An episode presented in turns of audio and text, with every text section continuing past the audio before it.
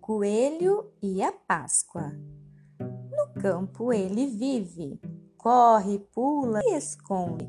Na sua toca se abriga, com sua família toda acolhida. Assustado, sempre alerta, com suas orelhas bem compridas. Basta só um ruidinho para fugir do perigo. Deram a ele uma difícil missão representar uma data de comemoração, a Páscoa, um momento de reflexão onde Jesus, em sua dor, esbanjou vida e amor. Mas e o coelho, onde fica? Esbanjando fofinheza, demonstrando vida e beleza.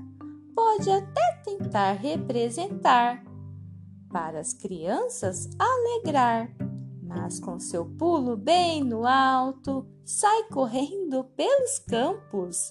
Não entende de pessoas, só da natureza e encanta. Para a Páscoa celebrar, louve a Deus, o Criador, que amou a humanidade, o seu Filho entregou, para que hoje tudo tivesse mais vida, amor e muita cor.